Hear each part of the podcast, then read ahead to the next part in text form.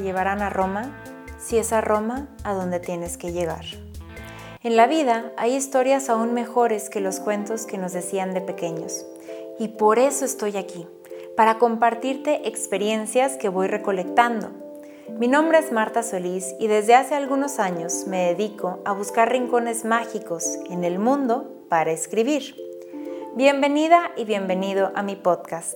Si tú también tienes dudas como hacia dónde ir en la vida o cuál es el sentido y misión de tu vida, estás en el lugar adecuado. Comenzamos. En diciembre de 2018 regresé a Monclova, Coahuila, a pasar las vacaciones de Navidad con mi familia. Cada vez que puedo, visito a mis papás y a mis hermanos en Monclova, donde también están mis primas, mis tías y todas mis amigas. Para aquellas personas que no me conocen, nací y crecí en esta ciudad al norte del país y a los 18 años me fui a vivir a la Ciudad de México, donde todavía vivo. Entonces, regresando a diciembre de 2018, imagínense que en mi casa, que también es su casa, tiene en la parte de afuera tres divisiones. Una es la cochera techada, donde hay una mesa redonda en el centro con seis sillas alrededor, una televisión enfrente en la parte superior y si observas para un lado vas a ver la alberca con una cascada de agua. Y hacia el otro lado se encuentra un patio, un jardín verde que tiene dos palmeras al fondo y unos baños de visita. Así que de estos tres espacios de mi casa, lo único que está techado es la cochera. Y ahí me gusta sentarme a ver la lluvia caer a los pájaros volar, a oler el pasto mojado y a escuchar la tranquilidad de una ciudad sin tantos movimientos.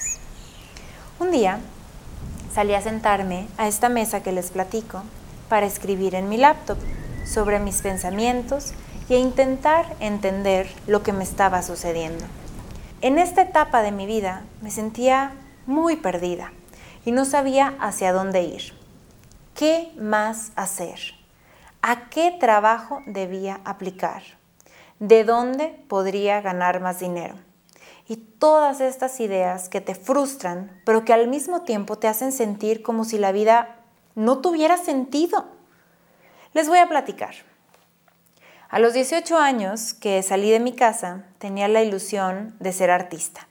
Desde chiquita, siempre decía que yo iba a ser cantante o actriz y mis papás me llevaron a todos los castings posibles para salir en la tele, pero nunca quedé en ninguno. Después crecí y me fui a la Ciudad de México para estudiar una licenciatura en teatro y actuación, porque ese era mi sueño.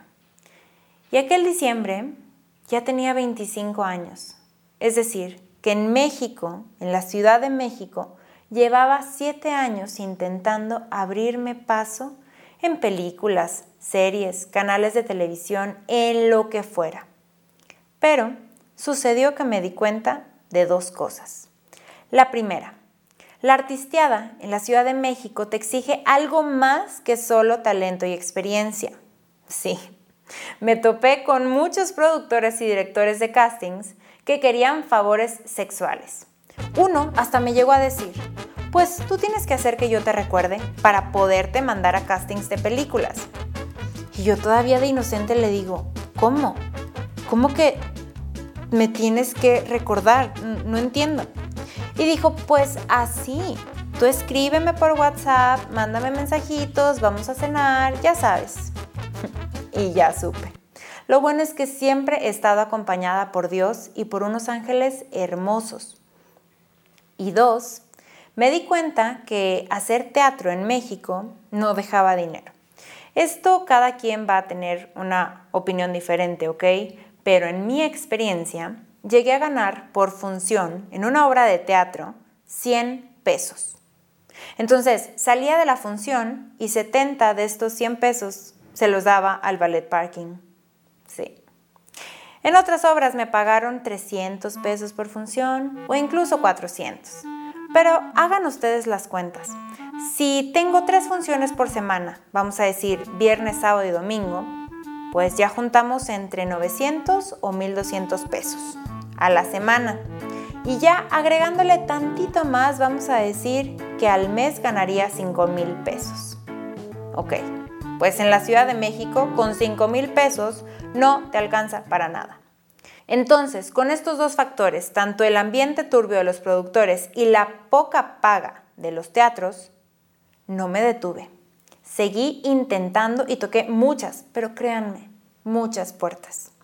Seis años estuve yendo a castings de comerciales, de series, de películas, de bandas de pop, rock y todo lo que se puedan imaginar. Pero por alguna razón, o no quedaba, o por ejemplo, una vez quedé como la actriz principal de una serie que se transmitió en un canal de Azteca llamado A Más, y ¿qué creen? Jamás me pagaron. Ocho capítulos y yo ni un peso recibí. Y entonces, obviamente, entre las frustraciones y el cuestionarme qué estaba haciendo mal yo, pues mejor decidí cambiar de profesión, completamente. Me dieron, gracias a Dios, un trabajo en un noticiero digital donde me respetaban y me pagaban muy bien y ahí, gracias a ese trabajo, me mantuve por cinco años de mi estancia en México.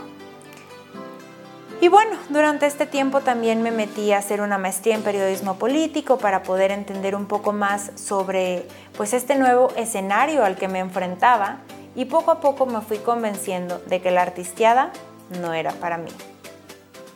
Y por estos factores de la vida llegué a mis 25 años, a diciembre de 2018, a sentirme vacía, perdida, sin un motivo para seguir adelante. Mi sueño ese deseo y anhelo que tuve tantos años, de repente se perdió. Y cuando se te cae tu base o ese futuro que habías planeado, te derrumbas emocionalmente. Te sientes impotente. Te sientes confundida. No sabes hacia dónde ir, no sabes qué hacer, peleas con tu cabeza todos los días y está la culpa y el enojo con Dios o con el universo y te traicionan estos pensamientos como, ok, tal vez eso no era para mí o quizás pude haber dado más o la típica frase de siempre está más oscuro cuando ya va a amanecer. Es decir, aguanta, sigue intentando, vuélvete a arreglar, vuelve a ir a castings, etc. Pero yo sabía que por ahí no iba. Y así fui conociendo a mucha gente que me decía que ellos también habían querido ser otra cosa, pero por dinero o por comodidad dejaron su vocación para entrar a trabajar en algo que pues les diera para mantenerse y para mantener a su familia. Y me decían que eso era lo que pasaba cuando crecías. Era normal. Y hay una parte en el libro del alquimista de Paulo Coelho que me gusta mucho y dice que a las personas nos inyectaron al nacer un sueño y que siempre, siempre sabemos lo que queremos, pero a veces por miedo o por no aguantar el fracaso, poco a poco esa voz interior que sabía hacia dónde iba, se calla y terminamos haciéndole caso a nuestra cabeza, a nuestra mente que está condicionada por la experiencia, por lo que ha vivido. Y así me pasó yo suprimí mi deseo por la realidad. Pero entonces me preguntaba, ¿cómo me quito esta sensación de depresión?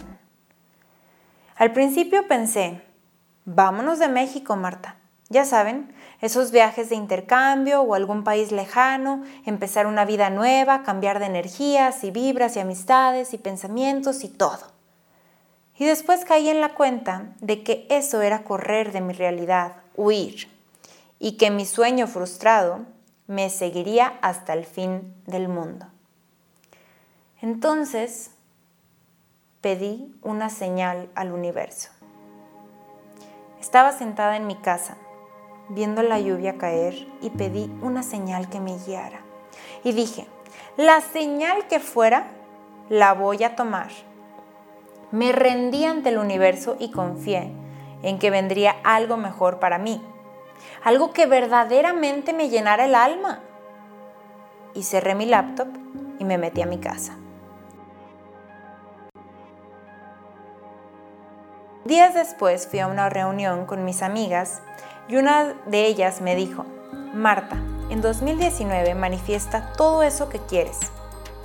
Y la palabra manifestación me resonó. Días después mi hermana dice esa palabra y me vuelve a llamar la atención. Y otro día la escucho en la tele y luego la veo en Instagram y entonces entendí la señal. Manifestar. Llegó el 31 de diciembre y en mi casa, a las 12 de la noche, cuando gritamos ¡Feliz Año Nuevo! Brindamos con una copa de sidra y comemos 12 uvas. Con cada uva pedimos un deseo, el que se nos venga a la mente en ese momento, y luego salimos a correr a la calle con maletas, disque para que tengamos viajes todo el año. Esa es nuestra creencia.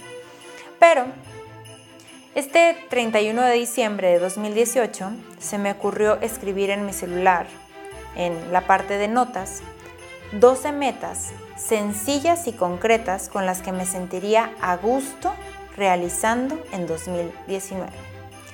Arriba de las metas escribí la palabra trascender, porque a partir de ese momento clarifiqué la idea de tener a personas que trascendieran en mi vida, yo ya no quería novios momentáneos, ni amigas que sirvieran solo para ir a la peda, ni un trabajo que ahorita me mantuviera por mientras. Yo quería que cada día de 2019 fuera un día en paz y con la seguridad de que estaba haciendo un camino sólido hacia mi futuro. Abajo de las 12 metas escribí, soy visible para las personas, situaciones y trabajos adecuados todo lo que tiene que ser inevitablemente sucederá. Y así celebré Año Nuevo, con 12 metas en vez de 12 deseos. A los pocos días de enero regresé a la Ciudad de México y pasé este escrito de mi celular a una cartulina que pegué enfrente de mi cama y todas las mañanas me acordaba, trascender, 12 metas, lo que tiene que ser, será. Y no es broma. De ahí empezaron a suceder los milagros, la emoción de vivir, se empezaron a conectar los caminos, la creatividad regresó a mí, me sentía en paz y confiando y además estaba cada día trabajando para una meta distinta. Y al mismo tiempo me llegó por casualidad, aunque no creo en las casualidades, un podcast de manifestación. Y caí en la cuenta del gran poder que tenemos para manifestar en nuestra vida los deseos del corazón. Ahora quiero compartir contigo pistas de cómo acercarte a tu misión de vida y cómo conectar con tu alma para que tengas claridad en tu camino. Imagínate que ahorita pudieras estar haciendo tu actividad preferida. ¿Qué sería? ¿En dónde estarías? Muy bien, ahí tienes tu hobby. Ahora dime, ¿qué podrías hacer tú para que este mundo fuera mejor? O en otras palabras, ¿qué te gustaría hacer por el mundo, por tu familia, por tu gente? Muy bien, ahí tienes tu misión de vida. Y por último, dime, ¿en qué te consideras bueno? ¿Cuál es tu mayor talento? Ahí, ahí tienes el poder adquisitivo. Por ese talento te podrán pagar mucho o podrás crear tu propia empresa. Inténtalo. Hoy conociste tres cosas. El poder de la manifestación, tu hobby, que es el alimento para el alma, tu misión de vida, que es tu contribución a este mundo, y tu camino económico, que está en tu talento. Ahora respira y agradece por ese asiento donde te encuentras esa cocina o esa cama o esa habitación o ese sillón, por tu vida, por coincidir en este momento conmigo, por este mundo, por estas palabras, por esta evolución. Escúchate, en ti está la respuesta. Gracias, gracias, gracias. Te quiero y te aprecio y te espero en mi siguiente capítulo. Compárteme tu opinión a través de mis redes sociales. Estoy en Instagram como Mart Solís y también sígueme en mi página de Caminos a Roma Podcast. Nos vemos pronto.